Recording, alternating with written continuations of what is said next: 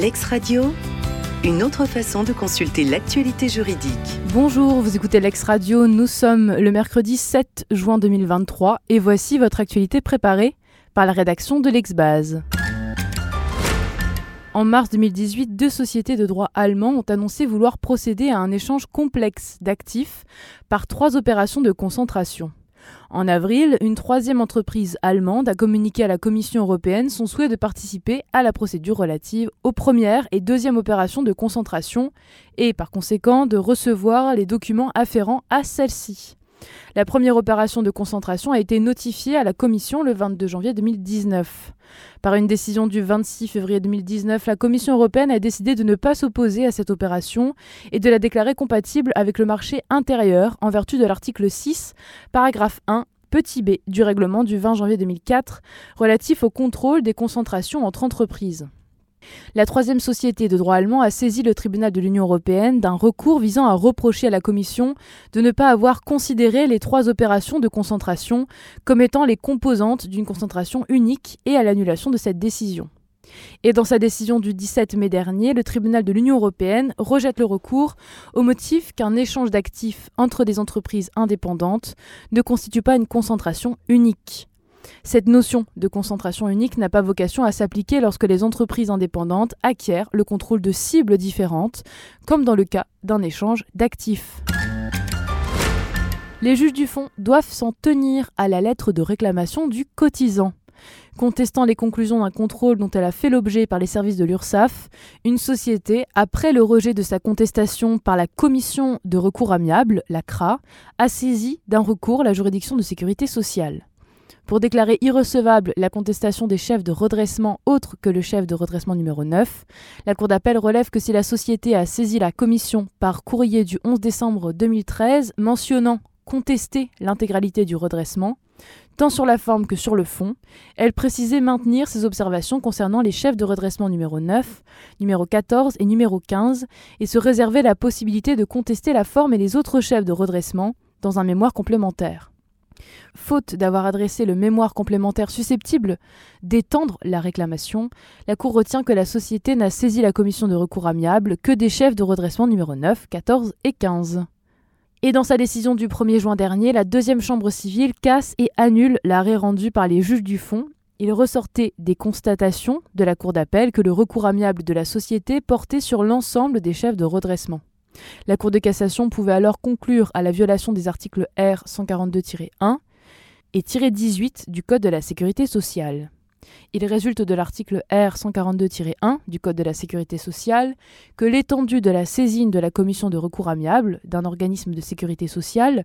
et de MSA de salariés et de non-salariés se détermine au regard du contenu de la lettre de réclamation et non en considération de la décision ultérieure de cette commission. Toujours sur le fondement de ce même texte, la Commission est saisie de la contestation portant sur le bien fondé d'un redressement, même en l'absence de motivation de la réclamation, sur certains chefs du redressement. La communication de bulletins de paix nominatifs est-elle possible? Dans cette affaire soutenant faire l'objet d'une discrimination en raison de leur activité syndicale, 31 salariés, exerçant des mandats de représentants du personnel, ont saisi la formation des référés, de la juridiction prud'homale pour obtenir les informations permettant l'évaluation utile de leur situation au regard de celle des autres salariés placés dans une situation comparable. En effet, les salariés n'ont pas pu obtenir les éléments de comparaison demandés à leur employeur en dépit de l'intervention du syndicat auprès de la direction et des réunions qui s'en sont suivies, de la saisine du défenseur des droits et de celle de l'inspecteur du travail ainsi que d'une mise en demeure. La Cour d'appel a fait droit à leur demande de communication des pièces après avoir relevé des courriers d'évolution de carrière et des bulletins de paix que les salariés ont connu une évolution de carrière très lente et que leur salaire et leurs coefficients n'ont pratiquement pas progressé, ou encore que seul l'employeur détient les éléments demandés qui sont nécessaires afin que les salariés fassent valoir leurs droits dans le cadre d'un procès à venir.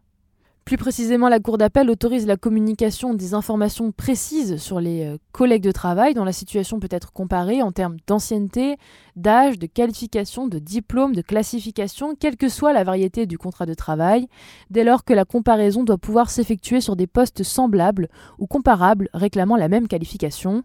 les noms et les prénoms de ses collègues, les bulletins de salaire avec les indications y figurant, et un tableau récapitulatif établi à partir des éléments ainsi communiqués par l'employeur, dès lors que la demande relative à la communication de ce tableau porte sur le panel de comparaison.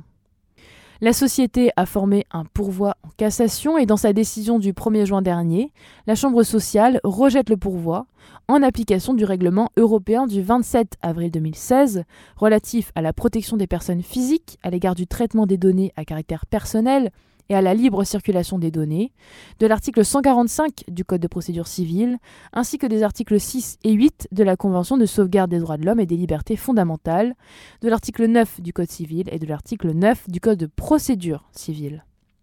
Des salariés protégés qui soupçonnent, au regard de leur évolution professionnelle et de la moyenne des salaires de leur catégorie, une discrimination syndicale, peuvent saisir la formation des référés de la juridiction prud'homale d'une mesure d'instruction in futurum pour obtenir des éléments nominatifs sur leurs collègues de travail afin de pouvoir effectuer une comparaison utile. L'employeur doit impérativement remettre un exemplaire de la convention de rupture au salarié au moment de la conclusion de celle-ci. À défaut, la rupture conventionnelle est nulle. En l'espèce, un salarié et son employeur ont signé une rupture conventionnelle qui est par la suite homologuée par l'administration. Quelques mois plus tard, le salarié avait saisi la juridiction prud'homale d'une demande en nullité de la rupture conventionnelle, relevant qu'aucun exemplaire de la convention de rupture ne lui avait été remis. Pour juger la rupture conventionnelle licite, la Cour d'appel retient qu'il ne résulte pas de la lettre adressée par l'employeur à l'administration que la remise de la convention s'est faite au moment où celui-ci le prétend, puisque l'employeur lui a adressé à cette occasion copie pour information de la lettre de demande d'homologation qu'elle a adressée à la directe, aujourd'hui l'adresse, sans élément pour justifier que la pièce jointe à l'adresse de l'administration était également jointe à la copie de la lettre de transmission pour le salarié. La Cour d'appel ajoute que le salarié ne rapporte pas la preuve qu'il a reçu, comme il le prétend, à cette occasion et par cet envoi, la convention de rupture conventionnelle, alors qu'il l'a produit au débat, démontrant ainsi qu'il l'avait en sa possession.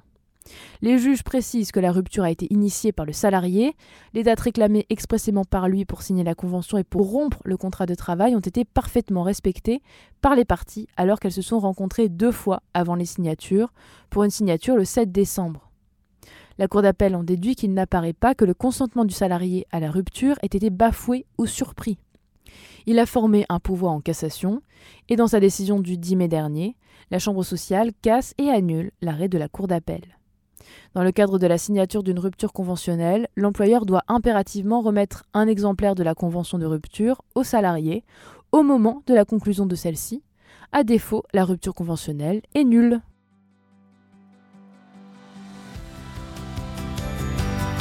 L'ex-radio, une autre façon de consulter l'actualité juridique.